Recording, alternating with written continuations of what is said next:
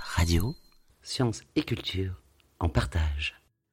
Le 18 mars 2021, l'astronome japonais Nuji Nakaruma observe avec une lunette de 135 mm un nouveau point dans la constellation de Cassiopée.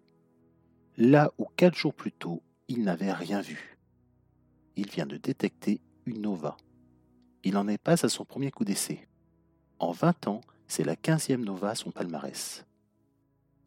Cette nova n'est pas assez brillante pour être visible à l'œil nu, mais elle est observable à l'aide d'une simple paire de jumelles et d'une carte du ciel détaillée. Elle s'est déclenchée il y a 5500 ans.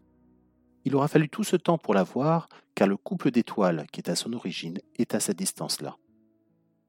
Souvent, les étoiles naissent par deux. Elles n'ont pas forcément une taille identique. Il peut y avoir une étoile massive et une plus petite les deux étoiles tournent l'une autour de l'autre. La plus massive a une durée de vie plus courte.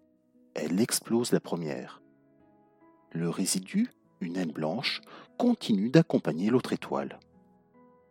Vient au tour de l'étoile moins massive d'arriver à la fin de sa vie. Elle grossit, devient une géante rouge. Son enveloppe qui s'est approchée de la naine se fait véritablement vampiriser. La naine accumule autour d'elle toujours en plus grande quantité du gaz qui se comprime, se chauffe, et des conditions sont réunies pour déclencher des réactions thermonucléaires. Brusquement, ce nuage explose et se disperse. Et le cycle reprend son cours. L'étoile moins massive redonne à nouveau du gaz qui va s'accumuler, se comprimer et un jour à nouveau exploser. Cette nova va lentement décroître en brillance. Et qui sait, Peut-être que dans mille ans ou dix mille ans, de nouveau cette région du ciel attirera nos regards.